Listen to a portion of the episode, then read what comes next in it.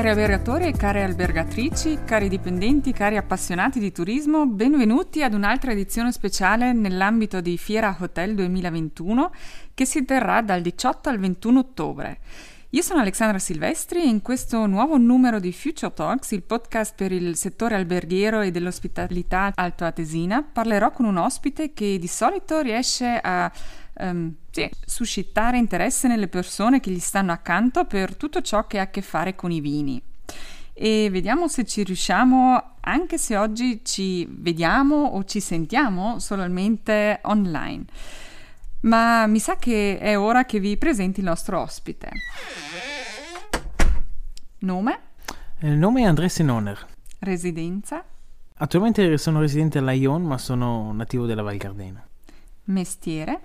Mestiere, beh, sommelier, ehm, docente e consulente di vino, direi. Il mio posto preferito nell'albergo in un ristorante? Il mio posto preferito, potrei dire seduto a tavola, però per la professione che ricopro eh, come mm, servizio vini. E come vedo il futuro? Come vedo il futuro della ristorazione, penso intenda. Beh, mm-hmm. sicuramente è un futuro su cui bisogna lavorare, lo dico anche come attualmente docente dell'istituto alberghiero, perché mai come in questo momento c'è bisogno di trovare energie e innovazione, cioè incentivare le giovani leve, i nuovi camerieri del futuro ad avere passione ed innamorarsi di questo mestiere perché è un po' un mestiere che sta vivendo una situazione molto difficile secondo me. Uh-huh. Signor Senoner, benvenuto al nostro podcast. Eh, in un recente ritratto di lei ho letto è giovane, laborioso, attento alle tradizioni e ossessionato da quell'elisir di felicità che è il vino. Eh, uno dei suoi grandi obiettivi è quello di portare il um, tema del vino e le molte sfumature di questo argomento non solo ai suoi ospiti, ma soprattutto anche ai giovani e forse anche meno giovani, per appassionarli al tema vino. È un insegnante nella scuola alberghiera e anche un docente tramite l'associazione Sommelier dell'Alto Adige. Cosa associa questa tematica del vino o da dove nasce la sua passione per questo argomento e perché pensa sia così importante anche per il futuro, per i giovani, per l'Alto Adige? Ma è importante, in me è nata perché i miei avevano una struttura alberghiera in Val Gardena, quindi sono nato un po' già con quel tipo di DNA e man mano che il mio percorso però si è, si è allargato ho deciso di uh, percorrere un mio percorso, quindi come sommelier professionista, come eh, consulente, come mm, responsabile formazione per le istituzioni che lei ha nominato.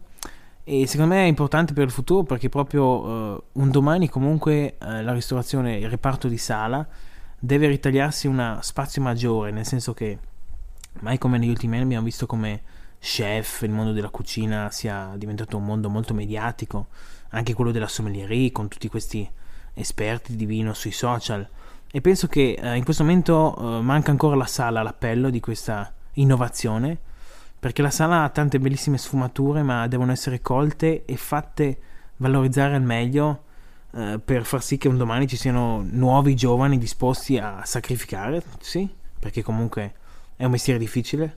Eh, e forse questo è il problema, che eh, abbiamo un po' perso il senso del sacrificio e quando finalmente i giovani capiranno cos'è il sacrificio, allora sarà ancora più facile sposare la causa del, del lavoro di sala e magari portare delle gioie anche a, alla regione, al ristorante che loro gestiscono o per cui lavorano. Uh-huh.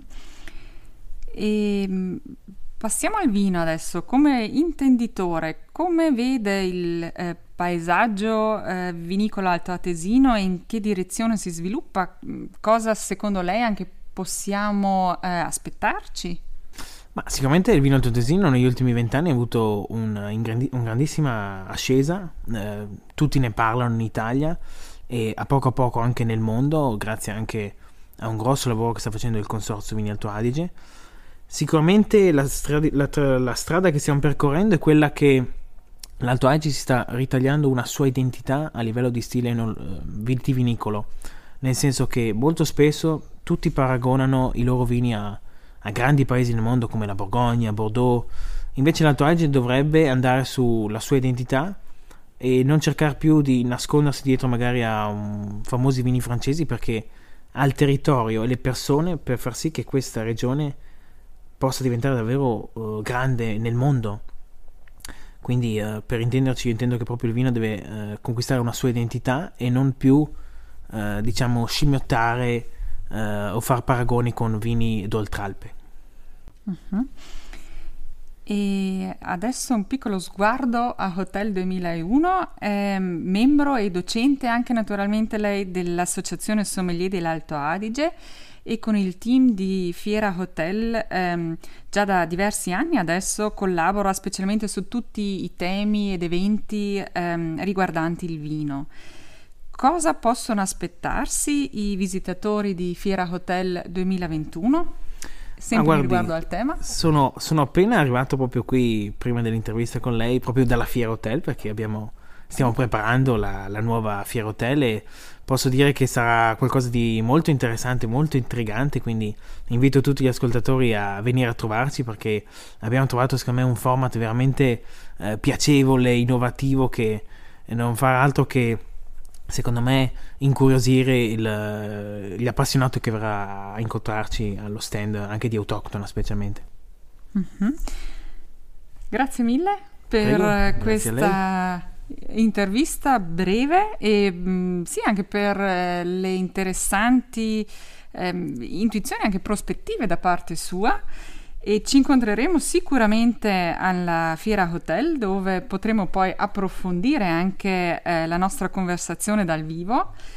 Eh, non vedo l'ora, l'associazione Sommelier sarà anche presente sul nostro stand dell'associazione Albergatori per cui ci vedremo sicuramente. Grazie eh, mille. Grazie a lei, lo so perché eh, manderò anche un componente della mia squadra servizi a, a prestare proprio servizio presso il vostro stand, quindi sicuramente farò un passaggio per controllare che sia tutto a posto. Perfetto, benissimo. Allora alla Fiera Hotel. Grazie a lei. E se anche voi, cari ascoltatori e cari ascoltatrici, adesso avete il ehm, desiderio di un buon bicchiere di vino altoatesino abbinato a buone eh, anche conversazioni e approfondimenti sul mondo del vino, allora la Fiera Hotel dal 18 al 21 ottobre è proprio quello che fa per voi. Ci vediamo in fiera, a presto!